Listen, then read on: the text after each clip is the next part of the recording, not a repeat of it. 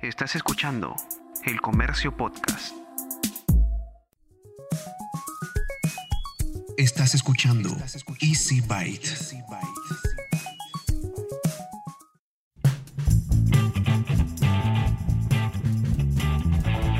Bienvenidos a un nuevo episodio de Easy Byte, el podcast de tecnología del diario El Comercio. Mi nombre es Bruno Ortiz y sí, oficialmente hemos regresado. Así es, en medio de la pandemia del coronavirus, estamos aquí para traerte toda la información sobre el mundo de la tecnología que tanto te gusta.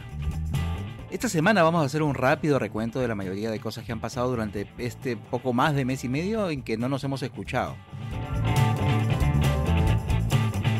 Pero antes de empezar formalmente con el episodio, quiero agradecer a todos aquellos que como tú están escuchando una vez más este podcast. Por si no lo sabían, el recrudecimiento de la pandemia del coronavirus hizo que yo tuviera que dejar por un tiempo de lado este bonito proyecto para embarcarme en otro. Desde el 19 de marzo me encargaron la producción de Me Quedo en Casa, que es una serie de podcasts utilitarios que buscan resolver los problemas que se generan a diario dentro de esta nueva realidad que es estar en la casa sin salir y todo para evitar el avance del coronavirus. Por si acaso, esa serie sigue apareciendo tanto en la web del diario como en nuestro flamante espacio dentro de Spotify. Bueno, estamos en Easy Byte. Por si recién te animas a escucharlo, este podcast en realidad apareció por primera vez el 10 de septiembre del año pasado, en el 2019, pero con el nombre provisional de Panorama Tecnológico. Desde entonces estuvo saliendo semanalmente hasta el 12 de marzo pasado por las razones que, bueno, ya les detallé hace un ratito. Es por eso que yo considero que este nuevo episodio es como el inicio de una nueva temporada. Entonces el episodio 22 de Easy Byte en su segunda temporada es este. Y después de todas estas explicaciones que nadie había pedido y del autobombo, pues si yo no me lo hago no sé quién lo haría, empecemos de una vez con esto. Vamos a empezar bastante rápido porque, bueno, no tenemos mucho tiempo, pero aún así hay bastantes cosas que tenemos que contarles. Arrancaremos con una nota utilitaria y que por la coyuntura estoy seguro que te va a interesar bastante. Hace unos días Ociptel anunció que las empresas operadoras de servicios de telecomunicaciones iban a fraccionar hasta en 12 cuotas y sin intereses las deudas que tengan sus abonados, claro, deudas que sean de recibos emitidos en marzo pasado, así como todos los consumos que se hayan realizado durante el estado de emergencia nacional. Esto es, como dicen algunos youtubers de moda, el dato de vital importancia, estado de emergencia nacional. Tienes que recordar bien esa palabrita y ahora vas a ver por qué. Y vamos a empezar con el detalle de lo que están ofreciendo cada uno de los operadores. Por ejemplo, en el caso de Movistar, está ofreciendo el fraccionamiento a los clientes por solo una vez. Es decir, los clientes van a poder acceder a este fraccionamiento solo una vez. Y siempre y cuando tu deuda para el segmento residencial sea mayor a los 500 soles. En esos casos se va a fraccionar la deuda de tu recibo más antiguo. No va a haber fraccionamiento en Movistar si es que en tu recibo tienes facturación, por ejemplo, de un operador de larga distancia que no sea Movistar. Y en el caso de que tú seas una pyme con más de 100 líneas, con facturación agrupada, con dos o más servicios fijos, tampoco vas a poder acogerte al fraccionamiento. Y si pagas en tu recibo del servicio eh, que tengas de con Movistar, ahí también está incluido el servicio de Netflix, este tampoco se va a poder fraccionar. Si quieres acogerte a este fraccionamiento, claro, siempre y cuando califiques, lo vas a poder pedir hasta el 30 de junio. En el caso de Claro, el fraccionamiento va a ser para sus clientes que durante el estado de emergencia no pudieron pagar sus recibos en marzo o tampoco pudieron pagar los consumos hechos durante el estado de emergencia nacional. Si pagas entre 30 y 100 soles, puedes fraccionar tu deuda entre 3 a 6 meses sin interés. Si lo que pagas va desde los 100 hasta los 200 soles, el fraccionamiento puede ser de entre 3 a 12 cuotas. Ahora, ojo con esto, el beneficio solo puede pedirse hasta 15 días calendario después de haberse vencido el último recibo emitido durante el Estadio Nacional de Emergencia. Pero solo aplica para las personas naturales o personas naturales con RUC. Si eres cliente de Claro con servicio suspendido por morosidad dentro de los tres meses previos al inicio de la emergencia, o sea, antes de marzo, no vas a poder acceder al fraccionamiento. ¿Y si eres cliente de Entel como es la nuez? Bueno, escucha, escucha. Habrá fraccionamiento para sus clientes que hayan pagado sus recibos emitidos antes del 1 de marzo siempre que tengan una deuda vencida superior a los 24 soles y que no cuenten con ninguna otra facilidad de pago aprobada previamente por el mismo Entel. Ahora, este beneficio solo se va a aplicar a los recibos pendientes desde el 1 de marzo al 26 de abril y se va a otorgar a un máximo de 100.000 abonados. O sea, ojito, no es para todos los clientes de Entel. Y finalmente, Vitel va a aplicar un fraccionamiento de 3, 6 o 12 cuotas sin intereses a sus abonados cuyos recibos vencieron a partir del primer día del estado de emergencia nacional. Ahora, Ociptel informó que tras el periodo de aislamiento, que puede terminar este próximo 10 de mayo, tal como fue anunciado, o que se podría ampliar según el gobierno así lo determine, las empresas operadoras van a poder proceder con la suspensión o el corte de servicio según las disposiciones vigentes. Así que, ¿qué te parecen estos beneficios que están dando las operadoras? Cuéntame. Y antes de pasar a la información sobre los smartphones, que es la que seguramente estás esperando, quería dedicar un comentario a una situación que se ha hecho evidente con el aislamiento social obligatorio que cumplimos desde hace más de 40 días. Y está referida a la importancia del acceso a la tecnología durante estos momentos que son tan complicados. ¿No te ha pasado que quizás tú o conoces a alguien muy cercano que ha tenido que comprarse una laptop, una impresora o cualquier otro aparato tecnológico? Pero claro, no por mero gusto, sino por necesidad, porque tenía que hacer teletrabajo y de repente la máquina de la casa no funcionaba o simplemente no tenía computadora o de repente necesitaba una computadora más para poder trabajar mientras que los chicos tenían que estar en clases virtuales o incluso hasta para mantenerse comunicado con familiares y amigos, ¿verdad? Bueno, claro, con la movilidad restringida, acceder a estos equipos que de pronto se han vuelto una necesidad importante ha sido y sigue siendo bastante complicado. Durante esta semana recibí una comunicación de la Asociación Peruana de Empresas de Cómputo, AP Cómputo, que es una asociación sin fines de lucro que está dedicada a la importación y distribución de la tecnología en nuestro país. Obviamente, ellos son una parte interesada dentro de esta situación, pero teniendo en cuenta las razones expuestas hace un momento, ellos están pidiéndole formalmente al gobierno que se permita la compra y venta online de estos productos tecnológicos. Según AP Cómputo, estas facilidades ya se tienen en Argentina, Chile y Colombia, que son países que están atravesando por una situación muy similar a la nuestra. ¿Tú qué opinas? ¿Qué crees que va a suceder primero? ¿Que el gobierno apruebe la compra y venta online de productos tecnológicos o que se vuelva a posponer la fecha del término del aislamiento social? Bueno, vamos a empezar con lo que muchos de ustedes probablemente querían, que es el tema de los, lanzamientos nuevos, particularmente de, smartphones y otros aparatos, ¿no? Vamos a empezar con el que, digamos, más comentarios generó, que es el iPhone SE 2 o el iPhone SE 2020, como quieras decirle, ¿no? Como ustedes ya saben, Apple lanzó una nueva versión de su iPhone SE, que era hasta la fecha el modelo más económico que se había presentado, y bueno, lo lanzó justo en medio de la pandemia. De arranque eso fue lo que llamó la atención de, muchos, porque haciendo las cuentas, este nuevo iPhone SE 2 resulta siendo mucho más barato que los modelos que la misma Apple lanzó el año pasado. En Estados Unidos, por ejemplo, se ha anunciado que el modelo más básico de este iPhone SE 2 va a costar 399 dólares y eso significa que es un 40% menos que el iPhone 11 más básico del 2019. Claro, para los estándares de Apple. ¿Y qué cosa es lo que trae este nuevo iPhone SE 2020? Bueno, obvio que yo solamente lo he visto por fotos y por los videos que han compartido los especialistas en tecnología a través de YouTube, pero digamos por lo que también he leído, etcétera, etcétera, ¿qué cosa te puedo decir? Que es un teléfono muy parecido a un iPhone 8, es como un iPhone 8 recargado. Tiene un chip A13 adentro, sí, es el mismo procesador que está utilizando el iPhone 11. Además, no es un teléfono grande, su pantalla solamente tiene 4,7 pulgadas en diagonal, para que te hagas más o menos una idea, pero tiene gráficos de alta definición. Además, y una cosa que le ha llamado también la atención a bastantes personas es que está trayendo de vuelta el botón de inicio, este que había desaparecido justamente en los más recientes modelos, en la que solamente había pantalla, no había nada más en la parte delantera. Su cámara principal tiene 12 megapíxeles, como ya es una costumbre en muchos teléfonos de la marca, y su frontal es de 7 megapíxeles con captura en 4K. Tampoco es una novedad que va a venir en versiones de 64 GB, 128 GB y 256 GB de almacenamiento.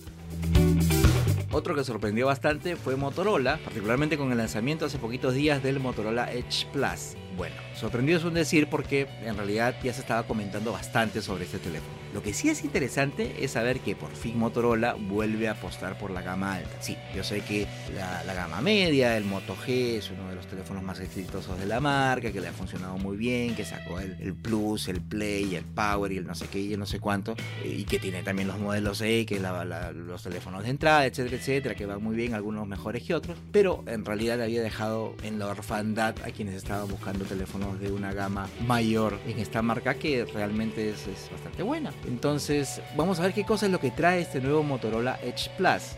Tiene una pantalla AMOLED de 6,67 pulgadas que va a 90 Hz. Su procesador es un Snapdragon 865. Trae 12 GB de RAM, 256 GB de almacenamiento. Su cámara principal es de 108. Sí, 108 megapíxeles. Viene también con un teleobjetivo de 8 megapíxeles, un gran angular de 16 megapíxeles. Esas tres, esas tres cámaras son las que vienen en la parte posterior. Su cámara frontal es de 25 megapíxeles y trae una batería de 5000 miliamperios. Entonces, ha llegado el momento de hacer el checklist de las cosas por las cuales este anuncio me entusiasma. Sí, a mí me entusiasma. Primero que, como Motorola ya nos tiene acostumbrados, es muy probable que eh, nos ofrezca una vez más una experiencia de Android casi pura, como lo ha venido haciendo en casi todos sus smartphones, y eso siempre, siempre, siempre se va a agradecer. Lo segundo es que trae 256 GB de almacenamiento. Quizás para algunos les pueda parecer un exceso, pero en realidad para un teléfono de gama alta se agradece bastante. Y lo tercero es que trae una batería de 5000 mAh. Ya hemos visto baterías así de powers en la marca y ha funcionado, ha funcionado muy bien. Obviamente con otro tipo de requerimientos, pero yo confío que esa,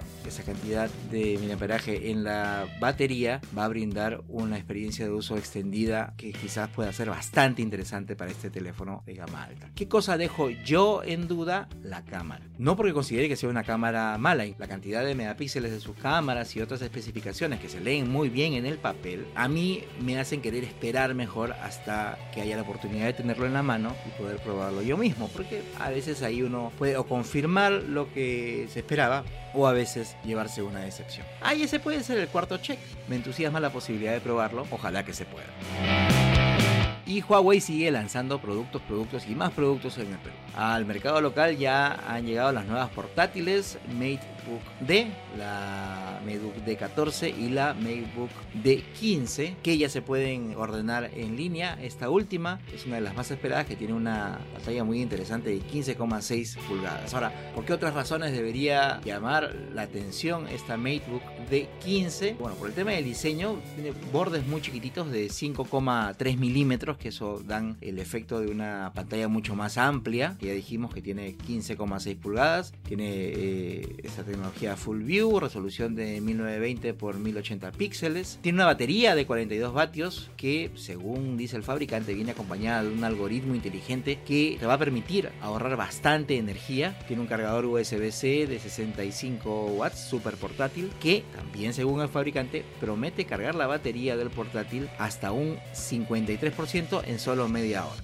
eso en realidad hay que verlo, ojalá que la podamos probar, pero si es así como están vendiéndola en el papel, se ve súper, súper, súper interesante. Lo no tan bueno, por lo menos desde mi punto de vista, es la cámara integrada, la cámara, la webcam que trae esta laptop, que obviamente va a ser el terror de las papadas. Así es porque entre las teclas F6 y F7 va a estar escondida, encaletada, camuflada esta cámara retráctil que si bien, según Huawei, promete una mayor área de visualización, yo calculo que va a proporcionar también un ángulo bastante polémico para muchos usuarios. ¿Qué más? Trae encendido con la huella digital, al igual que la MateBook D14, la Mate D15 trae Huawei Share, que es un software que te permite pasar eh, o proyectar de alguna forma la pantalla del teléfono en la portátil mientras tú sigues usando la laptop en otras cosas. Lo interesante es que estas máquinas de la serie MateBook D van a venir con procesadores de Intel y con procesadores de AMD. En el caso de los AMD va a incluir el procesador Ryzen con la GPU Radeon Vega Graphics, mientras que los de Intel van a tener el procesador Intel Core de décima generación y una tarjeta gráfica Nvidia GeForce MX 250. Pero eso no es todo, porque como les dije, Huawei sigue presentando cosas y también ha empezado la venta en línea del Huawei Watch GT 2E, que es su nuevo smartwatch. ¿Y qué de nuevo trae? Bueno, lo más interesante es la función para medir la oxigenación en la sangre de los usuarios. ¿Cómo lo hace? No tengo la menor idea, pero suena bien bacán. Así es que espero con muchas ansias que en algún momento pueda probar tanto las laptops como el nuevo reloj para contarles de primera mano qué tal. Y aunque justo antes de la declaratoria de la pandemia lograron presentar su línea de smartphones más modernos, Samsung también se les ha ingeniado para hacer anuncios en estos días que son bastante complicados. El más importante es el que ha hecho también hace muy poquito que está referido a eh, que Apple Music va a venir integrado en la nueva línea de televisores inteligentes de la marca coreana. Según una nota de prensa que nos proporcionaron, los consumidores de más de 100 países van a poder disfrutar de Apple Music de inmediato en sus Smart TV de Samsung. ¿Y esto qué significa? ¿Qué tan bueno es? Bueno, pasa que todos los modelos de los televisores inteligentes de Samsung, que sean de modelos del 2018 al 2020, van a estar capacitados para que los usuarios que son suscriptores de Apple Music puedan acceder a través de estos aparatos a más de 60 millones de canciones sin publicidad, van a poder ver videos musicales, explorar miles de listas de reproducción, etcétera, etcétera van a poder descargar Apple Music desde la tienda de aplicaciones del televisor, van a poder iniciar sesión en una cuenta ya existente con su ID de Apple o, va, o pueden comenzar el proceso de suscripción directamente desde el televisor. Pero no solamente eso, sino que van a poder probar Apple Music gratis durante tres meses con una suscripción individual, familiar o estudiantil. En realidad suena bastante, bastante interesante. Y justito antes que empezara a grabar este episodio del podcast, Xiaomi hizo algunos anuncios esta semana. Como ya se empieza a hacer costumbre debido a los problemas causados por la pandemia, la marca china realizó un lanzamiento global en línea en donde presentaron el Redmi Note 9 Pro, el Redmi Note 9 y el Mi Note 10 Lite. ¿De qué van cada uno? Déjame que tomo aire y te lo cuento. El Redmi Note 9 Pro tiene una pantalla dot display de 6,67 pulgadas y no tiene notch. Usa un sensor de huellas laterales, tiene un procesador Snapdragon 720G que va hasta los 2,3 GHz, que promete gran potencia y desempeño. Viene en versiones de 6 GB de RAM con 64 de almacenamiento y de 6 GB de RAM con 128 de almacenamiento. Además incluye cuatro cámaras principales, una de 64 megapíxeles, una que es un ultra gran angular de 8 megapíxeles, un lente macro de 5 megapíxeles y un sensor de profundidad de 2 megapíxeles, todo en la zona trasera. La parte frontal va a haber una cámara de 16 megapíxeles que trae como novedad el modo de selfie en cámara lenta. ¿Qué más tiene el Redmi Note 9 Pro? Una batería de 5020 mAh con carga rápida de 30 watts y un cargador rápido incluido de 33 watts que puede cargar hasta 57% en tan solo 30 minutos.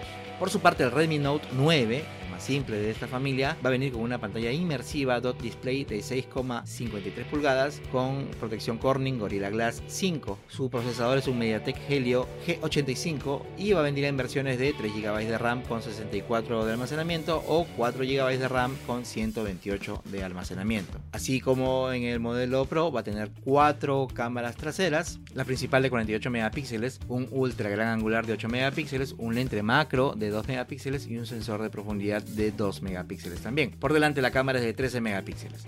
La batería es también de 5020 mAh, pero es compatible con una carga rápida de 18 watts, haciéndolo ideal, pues obviamente para los que estén en movimiento y necesiten rápidamente tener la batería nuevamente cargada. ¿Y qué hay del Mi Note 10 Lite? Déjame tomar aire nuevamente y vamos tienen una pantalla Dot Drop AMOLED Curvo 3D de 6,47 pulgadas. Su procesador es un Snapdragon 730G. En la parte trasera tiene una cámara de gran angular con 64 eh, megapíxeles, otra ultra gran angular con 8 megapíxeles con un campo de visión de 120 grados, un sensor de profundidad de 5 megapíxeles y una cámara macro de 2 megapíxeles. Una combinación bastante, bastante interesante. Adelante tiene una cámara selfie con inteligencia artificial de 16 megapíxeles. Aquí sí la batería crece un poquito más de 5260 mAh, carga de 0 a 100% en solo 64 minutos y viene con un cargador rápido incluido de 30 watts. Finalmente va a venir en bastantes variantes. Va a venir en un modelo de 6 GB de RAM y 64 GB de almacenamiento, en 6 GB de RAM y 128 de almacenamiento y en versión de 8 GB de RAM y 128 de almacenamiento. Además va a tener tres opciones de colores, el blanco glaciar, negro medianoche y morado negro. ¿Estarán disponibles en el Perú? Eso no lo dudo. ¿Cuándo? Eso sí lo dudo. igual solo nos queda esperar, nada más. Y bueno, hasta aquí hemos llegado con este episodio que significa la vuelta de Easy Byte, el podcast de tecnología del diario El Comercio. Quedamos en que era el episodio 22 de la segunda temporada, ¿verdad? En realidad no me acuerdo, pero bueno, de ahí me hacen, me hacen recordar. Gracias por haber llegado hasta acá. Mi nombre es Bruno Ortiz y recuerda que tenemos una cita la próxima semana. Esto fue El Comercio Podcast.